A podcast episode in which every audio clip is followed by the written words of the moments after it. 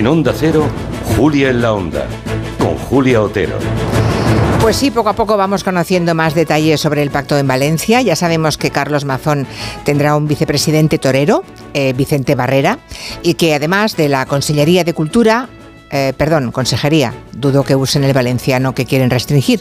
Además de la Consejería de Cultura, Vox tendrá competencias en justicia, medio ambiente y agricultura. Queda claro que Vox, un partido abiertamente negacionista del cambio climático, apuesta por hacerse con el control de aquellas consejerías que tocan el sector primario.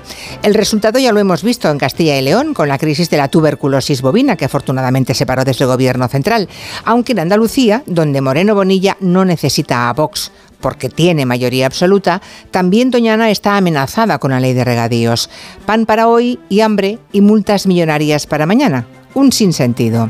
Justo este martes, el presidente del Consejo de Participación de Doñana, Miguel Delibes, al que en principio ni habían invitado, un hombre de acreditada independencia que no es político ni aspira a serlo, instaba a los políticos a dejar la ciencia fuera de la estrategia electoral. No es momento de negar voz a los científicos. No se debe o no se debería gestionar los asuntos públicos a espaldas de la ciencia. Pedía Delibes no agitar el avispero, pero parece que la intención de la derecha española es hacer todo lo contrario. De momento tenemos la salvaguarda de Bruselas, que pone freno al negacionismo climático, pero ojo, porque en las próximas elecciones europeas pueden tener un resultado que altere ese panorama.